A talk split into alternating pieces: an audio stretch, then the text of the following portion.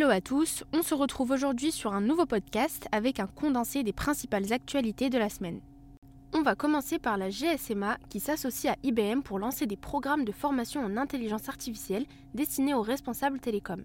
Ces cours couvrent divers aspects de l'IA, de la théorie à l'application générative.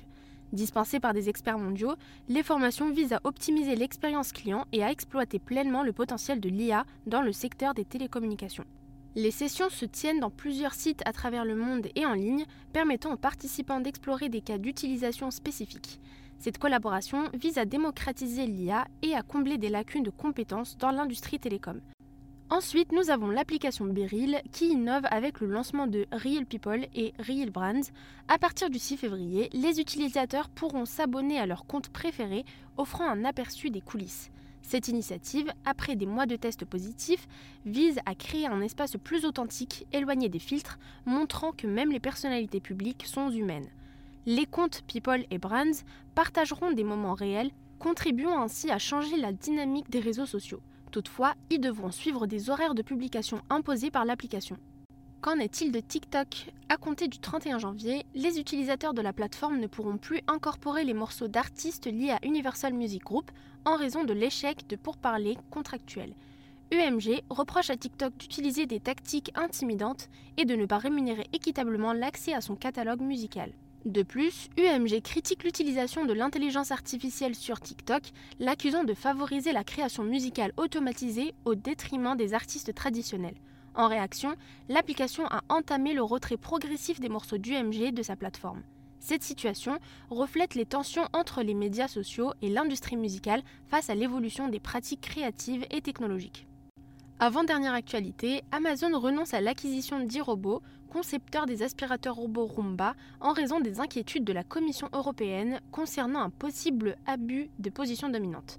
Cette décision entraîne le licenciement de 350 employés chez e-robots et le départ du PDG Colin Angle. Initialement proposé à 1,7 milliard de dollars, Amazon versera 94 millions de dollars à e-robots pour l'annulation de l'offre les régulateurs britanniques, américains et européens avaient soulevé des préoccupations depuis août 2022 avec une enquête de la Commission européenne débutée en juillet 2023. Amazon critique vivement les régulateurs, présentant cet échec comme une perte pour les consommateurs et e-robots. Et pour finir, nous avons Free qui déploie sa dernière innovation, la Freebox Ultra, une version haut de gamme repensée pour une expérience de connexion optimale. Avec un débit fibre exceptionnel et la dernière technologie Wi-Fi 7, cette box offre des performances inédites. Son design compact intègre un écran simplifiant la configuration Wi-Fi et la capacité de connecter jusqu'à 100 appareils sans perte de performance. Free insiste sur la responsabilité environnementale avec des modes éco et une durée de vie minimale de 10 ans. La Freebox Ultra est proposée à 50 euros par mois pendant un an, puis à 60 euros par mois, offrant une offre complète de divertissement. En ce qui concerne la nomination de la semaine, nous avons Jean Laborde, ancien directeur digital de Fnac Darty, qui devient Global Head of Digital IT chez L'Oréal. Très belle continuation et bravo pour ce joli parcours. Cette semaine, les startups de la French Tech ont levé plus de 62 millions d'euros avec Latitude en première place, qui est une spécialiste de technologie spatiale, qui a réussi à lever 27 millions d'euros. Bravo également à Aldoria et à Bidiz qui euh, détiennent respectivement la deuxième et la troisième place des levées de fonds cette semaine. Et pour finir, voici le top et le flop de la semaine. On commence par les bonnes nouvelles. Le concours French IoT Impact et Technologie célèbre son dixième anniversaire en 2024, mettant en avant des startups innovantes dans le domaine de la proximité, du secteur public et des entreprises de la santé.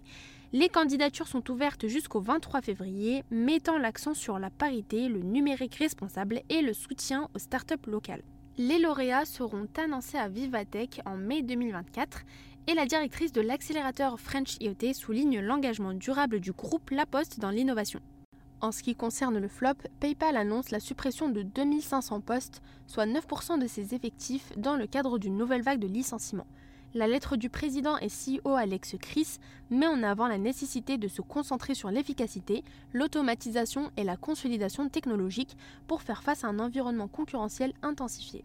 Ces suppressions de postes font suite à une précédente réduction d'effectifs en 2023 et reflètent les défis auxquels PayPal est confronté dans le secteur du paiement en ligne. Ce sera tout pour aujourd'hui. On se retrouve vendredi prochain pour un nouveau podcast, de nouvelles actualités et informations pertinentes. Merci à tous, très bon week-end et à bientôt.